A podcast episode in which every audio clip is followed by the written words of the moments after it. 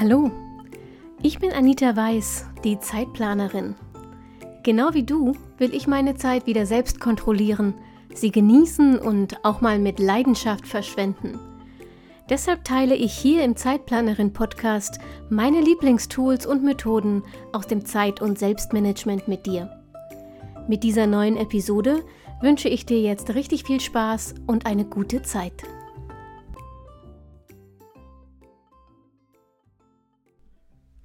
Hallo und herzlich willkommen zur aktuellen Episode vom Zeitplanerin Podcast. Wie schön, dass du da bist bei der vorletzten Folge unserer kleinen Miniserie zum Thema Energie. Ich habe dir ja jeden Monat zehn Tipps vorgestellt, die möglicherweise helfen, um ganz schnell wieder neue Energie zu tanken. Wie immer gilt, diese Tipps sind sehr typabhängig. Es ist einfach meine ganz persönliche Sammlung, die dir als Inspiration dienen soll.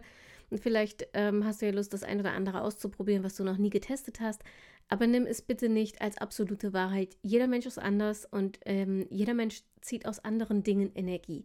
Also probier es aus ähm, und übernimm in deine Routinen, in deine, wie sagt man so schön, Self-Care-Routine, ähm, das, was für dich gut funktioniert. Und ansonsten bleib bei den Dingen, die du schon für dich erfolgreich getestet hast. Und diese Dinge übrigens, wenn sie noch nicht in meiner Serie auftauchen, dann ähm, äh, teste sie doch einfach mal, oder nein, Quatsch, nicht teste sie mit mir, teile sie mit mir. Das wollte ich eigentlich sagen. Denn tatsächlich suche ich auch regelmäßig nach neuen Inspirationen. Du weißt ja, alles, was Routine wird, langweilt mich relativ schnell. Das gilt leider auch für die Dinge, an denen ich Spaß habe. Also lass mich gerne wissen, wenn hier noch was fehlt, ähm, dann teste ich das super gerne selbst aus. So, also, heute die letzten, nein, die vorletzten zehn Tipps für mehr Energie. Tipp Nummer eins klingt nach wenig Spaß, hilft aber tatsächlich, ist gesund. Den Vergleich mit dem Auto kennst du ganz bestimmt. Ich sage es trotzdem nochmal, äh, während die Tafel Triolade halb geöffnet neben mir liegt übrigens. Ein Auto fährt nur lange und ohne Motorschaden, wenn es mit dem richtigen Treibstoff gefüllt wird. Und ganz ähnlich ist es mit dem menschlichen Körper. Da merken wir die Folgen nur nicht so direkt. Also, dass diese Triolade mit ihrem wahrscheinlich Palmöl und einer Million Zucker gerade meine Arterien verstopft, das merke ich, wenn überhaupt, erst hoffentlich so in 30 Jahren oder noch später. Ähm, oder vielleicht gar nicht, wenn ich vorher die Kurve kriege, aber nun ja. Äh, trotzdem ist es tatsächlich eine Überlegung wert, wenn du dich ständig schlapp und abgeschlagen fühlst, mal einen Blick auf deine Ernährung zu werfen und zu gucken, mh, ob das vielleicht damit zusammenhängt wie du dich ernähren solltest, um gesund und leistungsfähig und auch produktiv zu bleiben, das habe ich mal in einem Podcast-Interview ähm, ganz lange mit einem ganz tollen Gast besprochen, nämlich mit Sandra Admaka. Und du findest diese Interviewfolge, wenn du ein bisschen nach unten scrollst, unter tatsächlich dem Titel Ernährung und äh, Produktivität. Und Sandra kann das viel, viel besser erklären als ich. Deshalb belasse ich es an diesem Punkt einfach bei dem Hinweis und der Verlinkung der, dieser Episode in den Show Notes natürlich. Tipp Nummer zwei für mehr Energie. Schreibe ein Erfolgsjournal. Mm, bist du auch so eine Person, die auf Lob und Komplimente immer mit einem, ach, das war doch gar nicht so schwierig oder ach, das und das und das und das und das und ach, und das auch habe ich doch ganz falsch gemacht, das sieht doch furchtbar aus oder so ähnlich, dann tu mir, dir und allen in deiner Umgebung bitte einen Gefallen, Schluss damit. Du gibst damit nicht nur demjenigen, der dir Lob oder ein Kompliment mh, mm, überbringt, ein richtig mieses Gefühl, sondern du machst dich auch selbst fertig und raubst dir alle Energie. Und ganz im Ernst, das machen doch schon genug fremde Menschen. Du selbst solltest an dich glauben und dir Mut machen und nicht dich runtermachen wegen echter oder eingebildeter Fehler. Vor allem nicht dann, wenn jemand anders sagt, hast du gut gemacht. Eine Methode, um sich aus dieser Spirale zu lösen, kann ein Erfolgsjournal sein. Das bedeutet, du musst dafür nicht ein neues Journal anfangen, du kannst es auch in deinem Bullet Journal führen oder auf Notizzettel oder auf einer Datei in deinem Rechner oder in deiner Notizen-App im Handy oder, oder, oder. Es geht einfach nur darum, dass du regelmäßig. Entschuldigung, das war die Kalendererinnerung. Es geht davon darum, dass du regelmäßig mindestens ein paar Wochen lang jeden Tag fünf Dinge oder mehr aufschreibst, die dir an diesem Tag gut gelungen sind, die du geschafft hast. Das kann vollkommen banaler Kleinkram sein. Also zum Beispiel, wenn du nach Wochen endlich die Kraft gefunden hast, dein Auto in die Waschanlage zu fahren.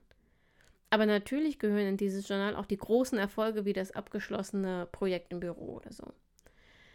Und wenn du das eine ganze Zeit lang machst, dann schaffst du dir auf diese Weise nach und nach ein äh, Erfolgsarchiv, das du durchlesen kannst, wenn die Selbstzweifel überhand nehmen und dann mm, feststellst, also dich, dein eigenes Selbstbild sozusagen wieder gerade rückst, weil du feststellst, wie viel dir gut gelungen ist in den letzten äh, Wochen und Monaten.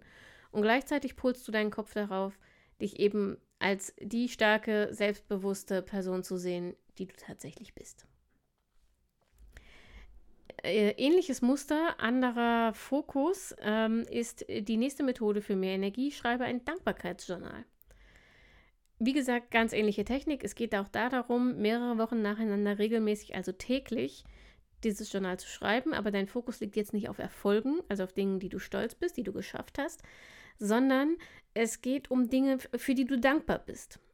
Und zwar so drei bis zehn Dinge jeden Tag. Die können sich ruhig jeden Tag wiederholen. Also ich meine, du bist ja nicht plötzlich für Dinge, die du gestern dankbar warst, heute nicht mehr dankbar. Aber du solltest schon versuchen, ähm, jeden Tag ein paar Dinge zu finden, die eben neu sind oder die gerade an diesem Tag, mm, für die du gerade an diesem Tag dankbar bist. Also das können die ganz kleinen, winzigen Momente sein, die den Tag besonders machen, wenn du sie denn wahrnimmst. Und genau darum geht's. Wenn du das Dankbarkeitsjournal regelmäßig führst, polst du mit der Zeit dein Gehirn darauf, positive Dinge bewusster wahrzunehmen. Und wenn du an einem miesen Tag durch die Dankbarkeitseinträge der vergangenen Wochen blätterst, rückt das die Rückschläge ins richtige Licht. Wichtig ist nur, schreib nicht auf, weil man das halt so sagt, ja, sondern versuch wirklich zu fühlen, also wofür bist du tatsächlich dankbar? Äh, ein Beispiel, ich bin zum Beispiel im Sommer, im Juli, wenn es sechs Wochen heiß war, nicht dankbar für den Sonnenschein. Im November, wenn ich drei Wochen Regen und Nebel hinter mir habe, bin ich für den einen Sonnenschein äh, oder die eine Sonnenscheinstunde aber unfassbar dankbar. Also schreib nicht einfach irgendwas auf, um es zu füllen, sondern schau tatsächlich, dass du es fühlen kannst, dass du Dankbarkeit fühlen kannst und nur die Dinge notieren. Nächster Tipp. Kümmere dich um die Menschen in deiner Umgebung funktioniert nicht für jeden. Bitte wieder vorsichtig, ja. Das ist einer meiner ganz persönlichen Tipps, denn ich bin ein Kümmerer. Ich tanke Energie, wenn ich es den Menschen in meiner Umgebung schön machen kann. Das gilt in allererster Linie für meine Familie, aber durchaus auch für mein äh, weiteres Umfeld.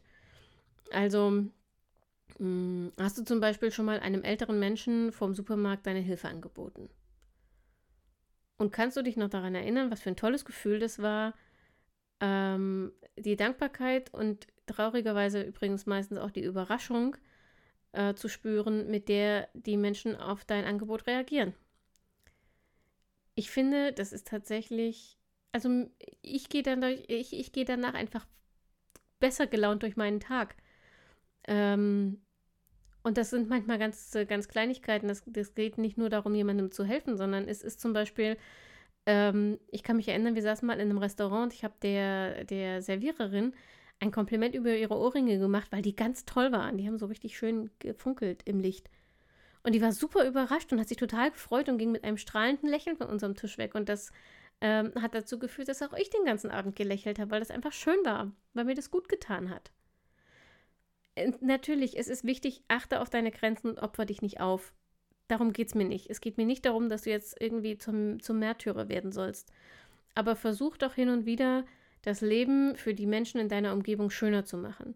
Und wie gesagt, oft reicht dafür schon ein ehrliches Lächeln oder ein ernst gemeintes Kompliment ähm, oder eine Kleinigkeit, bei der du Hilfe anbietest. Der nächste Punkt, ich gebe es zu, der steht eher als Wunsch ähm, auf dieser Liste, als dass es tatsächlich etwas ist, das mir hilft, versuch es mit Meditation. Wenn du es schaffst, ist Meditation vermutlich eines der mächtigsten Instrumente, um die Batterien in kurzer Zeit wieder aufzuladen. Es ist aber kein SOS-Instrument. Denn ähm, bis Meditation dir wirklich hilft, musst du Zeit investieren. Meditation braucht Übung. Ich weiß, wovon ich rede, denn ich habe bis heute nicht geschafft, ähm, wirklich zu meditieren. Denn ganz ehrlich, sobald ich anfange still zu sitzen, juckt mein ganzer Körper und ich äh, springe von einem Gedanken zum anderen und mir fallen tausend Ideen ein und so. Was bei mir tatsächlich funktioniert, sind Kurzmeditationen, also so eine Minute, nur eine Minute, nur atmen und dann zack, das ist okay. Oder äh, Sinnesmeditation, die finde ich tatsächlich ganz cool. Bei der Sinnesmeditation konzentrierst du dich nacheinander auf alle deine Sinne und versuchst dann wahrzunehmen und man zählt so runter. Also nimm wahr fünf Dinge, die du gerade siehst, vier Dinge, die du hörst, drei Dinge, die du fühlst, tastest, also über deine Haut fühlst, zwei Dinge, die du riechst und eine Sache, die du schmeckst. Und wenn du das alles bewusst aufgezählt hast im Kopf, bist du fertig mit der Meditation. Auf diese Weise ähm, komme auch ich zur Meditation. Hinsetzen, 30 Minuten nur atmen, möglichst nicht denken, äh, nope, keine Chance für mich. Aber wenn du das kannst, kann es, glaube ich, eine der größten Kraftreserven überhaupt sein. Der nächste Tipp funktioniert bei mir tatsächlich deutlich besser, wenn ich mir die Zeit dafür nehme. Probier Yoga oder Qigong aus. Ich weiß nicht, ob man das wirklich so ausspricht übrigens. Ich entschuldige mich, falls es nicht der Fall ist, aber Qigong kann echt meditativen Charakter haben. Ich habe das vor ein paar Jahren mal in einem Kurs gemacht und fand es toll, wenn ich meine Ungeduld ablegen konnte. Das ist tatsächlich, wenn du da schnell machen willst, hast du einfach keine Chance. Und ich hatte ganz oft das Problem, dass mir das alles viel zu langsam ging, viel zu lange dauerte. Und nicht immer ist es mir gelungen, mich so weit runterzufahren, dass ich es annehmen konnte. Wenn es mir gelungen ist, war ich danach wesentlich entspannter und hatte viel mehr neue Energie. Mhm. Beim Yoga fällt es mir tatsächlich leichter abzuschalten, weil da der Körper noch mehr gefördert ist. Da hat mein Kopf etwas, worauf er sich konzentrieren kann, nämlich auf die richtigen Bewegungen und ich schweife nicht so schnell in diesen geistigen Hasselmodus ab. Beim Qigong muss ich mich tatsächlich aktiver anstrengen, um achtsam im Moment zu sein. Gut zu wissen, beim Yoga gibt es sehr viele verschiedene Richtungen. Also gib nicht gleich auf, wenn deine erste Yogastunde sich nicht so toll anfühlt. Ähm, probier dann einfach vielleicht erstmal einen anderen Yoga-Stil aus. Nächster Tipp. Dieser Tipp, ich möchte damit Hauswände plakatieren. Er ist so wichtig. Such dir doch bitte deine Probleme sorgfältiger aus. Damit meine ich nicht, dass du Probleme suchen sollst, sondern im Gegenteil. Ich meine damit, dass du dir bitte genau überlegen sollst, welches Problem du zu deinem machst. Vielleicht fühlst du dich schnell verantwortlich für alle und für alles Mögliche. Du organisierst nicht nur dein Leben, sondern auch das deiner Familie und weil du dabei als Erste siehst, wenn Probleme auftauchen, dann neigst du dazu, sie eben schnell zu lösen. Geht ja eh schneller, als wenn du das anderen überlässt und so. Und dann ist es wenigstens auch richtig gemacht und überhaupt. Ist eine absolut löbliche Einstellung, aber ganz im Ernst, zum einen nimmst du damit denen, die eigentlich betroffen sind, die Chance, ihre Probleme selbst zu lösen. Und zum anderen machst du dir zusätzlich Druck, der überhaupt nicht nötig ist. Was kann, es ist gar nicht deiner. Diese Zeit könntest du auch einfach für dich nutzen. Also such dir bitte in Zukunft sorgfältiger aus, worüber du dich aufregst, worein du deine Energie investierst, was du für andere Leute löst und überleg dir ganz genau, ob das wirklich sinnvoll ist, das zu deinem Problem zu machen. Nächster Tipp. Hab deine klar definierten Ziele immer vor Augen. Ist ein bisschen banal und ja, zugegebenermaßen, das dient auch nicht so sehr dazu, Energie wiederzugewinnen, sondern es ist eher prophylaktisch gemeint. Wenn du deine ganz persönlichen Ziele nicht kennst, vergeudest du vermutlich immer wieder Zeit und auch Energie mit Dingen, die dich nicht voranbringen ähm, und die dich deshalb frustrieren. Deine Ziele zu identifizieren kann unfassbar anstrengend sein und es kann vor allem auch echt eine Weile dauern, denn normalerweise müssen wir unsere Ziele erstmal von denen trennen, die wir verfolgen sollten, weil eben Mama, Papa, der Partner, Geschwister, Freunde und acht Millionen Menschen, die eigentlich kein Recht dazu haben, sich dazu äußern, ähm, und dir sagen, was du eigentlich für ein Ziel haben solltest. Also sei geduldig mit dir und zwing dich vor allem nicht dazu, deine Ziele in einer Stunde festzulegen und sie dann nie wieder ändern zu dürfen. Ähm, der zweite wichtige Punkt, nicht alle Ziele sind von Dauer und das ist völlig okay so. Ich hatte mit 15 einen Plan für mein restliches Leben, also bis Mitte 30. mit 15 weiß ich ja, danach kommt eh nichts Neues oder Aufregendes mehr. Ähm, tatsächlich habe ich viele Punkte äh, dieses Lebensplans hartnäckig erfüllt. Journalistin werden, im Ausland leben, frei arbeiten und so weiter. Aber einige haben über die Jahre auch an Bedeutung verloren. So bin ich zum Beispiel heute sicher, dass ich auch ohne Kinder ein erfülltes, aufregendes Leben leben kann. Das war für mich mit 15 undenkbar. Ziele dürfen sich verändern, denn es sind deine Ziele und du veränderst dich ja auch. Ähm, und deshalb leg die Ziele jetzt fest, aber sorg dafür, dass du sie regelmäßig einmal im Jahr überprüfst und nachjustierst. Und wenn du übrigens nicht weißt, wie du deine Ziele festlegen sollst, ähm, Google spuckt zwar große, bedeutende Ziele aus, aber ortsunabhängig zu leben, eine große Familie zu haben oder eine Million Euro zu besitzen, löst in deinem Inneren vielleicht gar nichts aus. Schon gar nichts, was dir Energie und Motivation gibt. Deshalb fang erstmal mit deinen Werten an. Bevor, also, ne, wenn du keinen Plan hast, was sind deine Ziele, fang erstmal mit deinen Werten an. Weißt du denn, welche Werte dein Wesen bestimmen? Kennst du die, ähm, die inneren Antreiber, also die, die dich dazu bringen, Dinge zu tun, auch wenn es schwierig wird? Wenn du deine Werte kennst, kannst du eine Menge der Standardziele schon streichen, weil sie einfach nicht dazu passen. Ähm, meine Werte, und übrigens dürfen sich auch die im Laufe deines Lebens verändern, sind vor allem Empathie, Flexibilität, Kreativität und Verlässlichkeit. Um glücklich zu sein, muss mein Leben diese Werte widerspiegeln. Millionärin zu sein ist also kein Ziel, das mich per se glücklich macht genug Geld zu verdienen, um jederzeit eine längere Auszeit zu nehmen und neue Dinge zu lernen und zu sehen und zu erfahren. Das ist für mich tatsächlich ein wichtiges Ziel, weil es gleichzeitig auf die Werte Flexibilität und Kreativität einzahlt, die mich ja ausmachen. Also versuch herauszufinden, was die wichtigsten Werte in deinem Leben sind, maximal so drei bis fünf, und leite davon dann deine aktuellen Ziele ab. Und noch ein Tipp, wenn du dich mit dem Konzept von Lebenszielen schwer tust, weil du heute nicht mal weißt, was du nächste Woche willst, ähm, kein Mensch sagt, dass Ziele langfristig sein müssen. Ja, okay, doch, es gibt Menschen, die das behaupten, aber ignoriere ihr auch einfach. Wenn es dir damit besser geht, setz dir kurz- und mittelfristige Ziele und nur die. Völlig egal. Es geht ja nur darum, dass du deine Handlungen und den Energieaufwand, den du dafür einsetzt, besser steuern kannst.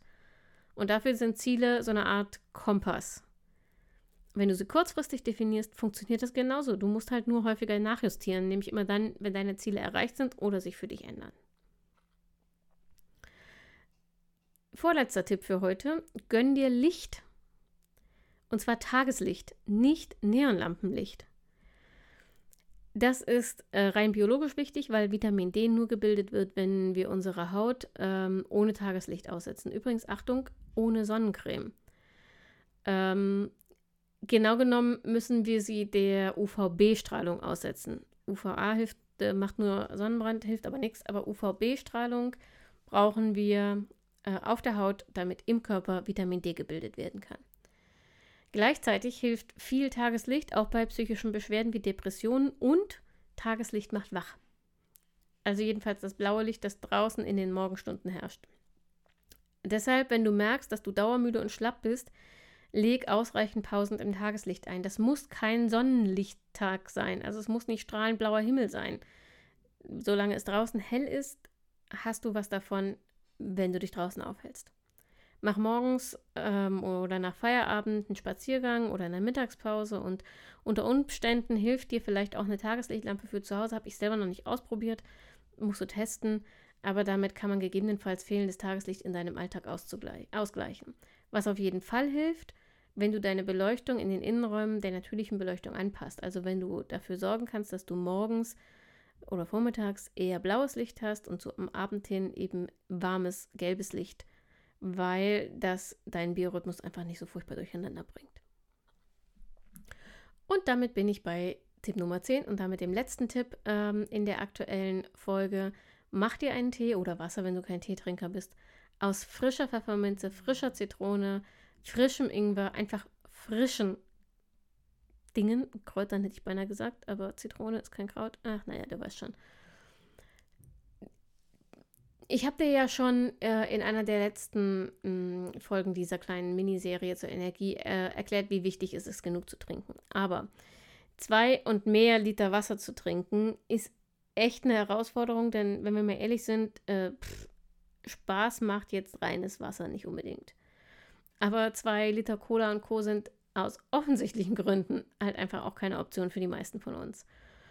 Und deshalb äh, verrate ich dir heute meine beiden liebsten Getränkealternativen, von denen eine sogar ganz ohne Kalorien daherkommt. Ha. Nummer 1, Zitronenwasser. Einfach eine Zitrone heiß abwaschen, in dünne Scheiben schneiden und in einen Krug geben. Zwei Stängel Minze oder Zitronenmelisse waschen, trocken schütteln und mit einem Stößel leicht quetschen, weil sie nur dann ihre ätherischen Öle freisetzen. Auch in den, Trug, äh, in den Krug geben, mit Wasser auffüllen. Ich finde es am besten mit Sprudelwasser, stilles geht aber auch. Vielleicht ein paar Eiswürfel dazu, wenn es heiß ist. Und mindestens eine Stunde ziehen lassen. Fertig. Alternative muss man allerdings mögen, Ingwertee selbstgemachten Ingwertee. Ein daumengroßes Stück Ingwer schälen, in dünne Scheiben schneiden. Geht auch ungeschält, aber dann hast du, wenn sich, das, wenn sich die Schale löst, halt Schale im Tee. Ist nicht so geil. Mit einem Stößel diese Ingwerscheiben leicht andrücken, aus denselben Gründen, wie ich oben genannt habe. Dann setzen sich die ätherischen Öle besser frei. Und in eine Teekanne geben. Ein Esslöffel Honig dazu. In dem Fall ist das echt wichtig. Und da darfst du wirklich großzügig sein, sonst schmeckt es nach nichts. Ähm, dann eine halbe Zitrone heiß abwaschen, in Scheiben schneiden oder in halbe Scheiben, je nachdem, wie groß die Einfüllöffnung deiner Teekanne ist. Und auch in die Teekanne geben. Und dann mit einem Liter kochenden Wasser übergießen und mindestens so 10 Minuten ziehen lassen. Ich lasse die einfach immer drin, solange bis die Kanne alle ist. Dann wird er aber richtig scharf. Je nachdem, wie viel Ingwer du hast, wird er dann richtig scharf. Also wenn du empfindlich auf Schärfe reagierst, dann nimm den Ingwer lieber nach 10 Minuten aus dem Wasser und gut ist. Das sind beides Alternativen zu reinem Wasser, die gesund sind, die gut schmecken und ähm, die tatsächlich auch noch ein bisschen was für dein Immunsystem tun. Überschätzt das nicht, ja. Es ist letztlich nur Flüssigkeit, mit in dem das Zeug drin geschwommen ist. Also, äh, das kann ich jetzt nicht von der Grippe kurieren oder so, aber es unterstützt ähm, und gibt dir neue Energie, vor allem wenn dein Problem eben ist, dass du immer viel zu wenig trinkst und damit auch keine Pausen machst. So, das war die vorletzte Folge meiner Energieserie. Eine wartet noch auf euch, die kommt im Februar. Ähm, aber bis dahin habe ich noch eine Menge anderer nützlicher ähm, Zeit- und Selbstmanagement-Tipps. Die nächsten gleich nächste Woche Montag. Ich hoffe, du bist wieder mit dabei. Und bis dahin wünsche ich dir eine gute Zeit. Pass gut auf dich auf. Hinterlass mir gerne eine Bewertung oder eine Nachricht. Und denk immer daran, deine Zeit ist genauso kostbar wie die der anderen.